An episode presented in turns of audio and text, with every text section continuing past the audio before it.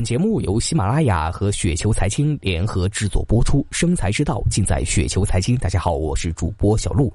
一直以来呢，很多听友都会说小璐你在节目当中说的太快了，不入脑，没办法获得更多的投资的增量。那今天呢，小璐呢就试着说的。尽量尽量尽量尽量的慢一点，压抑一下我内心的洪荒之力啊！如果说呢，听友真的觉得小鹿这次说慢了的话呢，请在评论当中戳一啊，或者说你想写一些其他的一些东西啊，小鹿也很欢迎啊。至少让小鹿知道啊，这样的语速呢已经是足够的慢了，或者说你觉得太慢了也可以啊，尽量的反馈一下情况。好，那话不多说，今天为大家分享这篇稿子的名字叫做《再变漂亮五十反身性即将开启》。漂亮五十的呼声近期在股市不绝于耳，确实呢，以茅台、格力、恒瑞为代表的消费龙头股出现了明显的一个涨幅。根据资深分析师的一个感受呢，股价如此的上涨，其中基本面改善呢贡献了三成，估值提升呢贡献了七成。白马龙头股从估值折价到估值溢价，有着深刻的经济背景与股市估值变化的一个逻辑的存在。经济呢，从一零年开始始终是处于一个缓慢回落的过程，那目前呢也没能够明确的探明增长的第一个底部，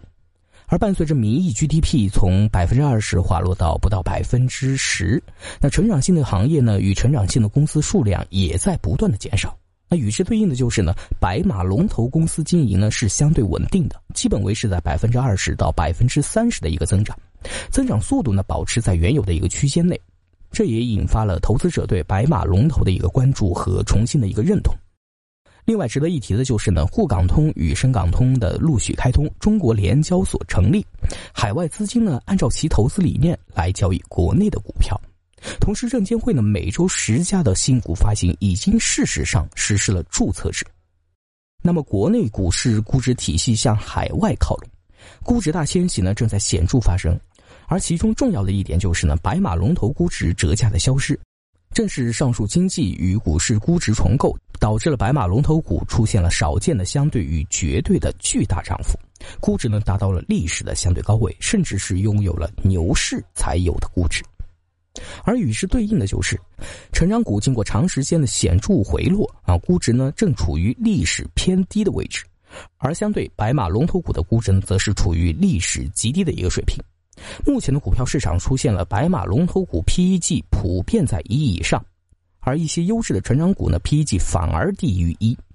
虽然经济变化呢与估值呢在向海外迁徙可以解释如此的一个局面啊，但是出现如此大的一个反差也是非常值得关注的。股票市场呢，其实是存在于量子力学的一个类似概念——测不准原理。略微不同的是呢，量子力学是观察行为会影响被观察者的状态，盈利预测呢基于较多的假设啊，特别是高增长公司盈利预测呢难以准确的估计。但是在同样宏观的预期下呢，股票市场也呈现量子力学另外一个特征，就是虽然不能准确观测每个量子，但并不妨碍寻找它们之间的波动关系。映射到股票市场呢是什么呢？成长股与白马股存在巨大的相对估值差异，这种不均衡的局面呢，也许可以进一步的维持，但是维持如此局面呢，将越来越属于小概率置信区间。我也相信呢，随着时间的推移，终将存在某种外力改变不均衡的一个局面。那今天的白马是不是会重演二零一五年的成长股呢？进入炼金术技术呢，加强趋势意味着一个积极的偏向发展起来，它将引起股票价格的进一步上涨和基本面趋势的加速发展。只要偏向是自我加强的，预期甚至比股票价格还要上升的快，基本趋势也越来越容易受到股票价格的一个影响。与此同时呢，股票价格的上涨呢，则越来越依赖主流偏向的支持，从而造成了基本趋势与主流偏向两者同时滑入极其脆弱的一个状态。最后，价格的变化呢，无法维持主流偏向的预期，于是进入了矫正的过程。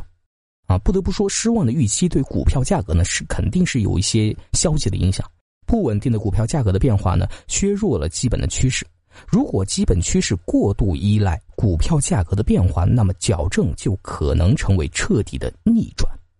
在这种情况下呢，股票价格下跌，基本趋势反转，预期呢则会跌落的还要更加的快一些。这样呢，自我加强的过程就会朝相反的方向启动，最终衰落也会达到极限，并使自己重新反转过来。那现在呢，我们再回顾一下一五年的成长股，多么完美的演绎了反身性的理论。而一七年的热门股是不是也有几分的类似呢？按照索罗斯的一个理论，当股价主要受到预期与估值驱动的上升的时候呢，往往进入到正向偏向被充分认识到的状态。目前不少白马龙头股呢，因为或有的利好，或者说是不确定的增长的预期，驱动着股价的进一步的上升，开始接近反身性的极限的定义。我也不敢断言白马龙头股的优异表现呢是不是即将结束，但是从种种迹象分析呢，进一步看多白马龙头股存在较大的一个不确定性，甚至呢风险收益很低。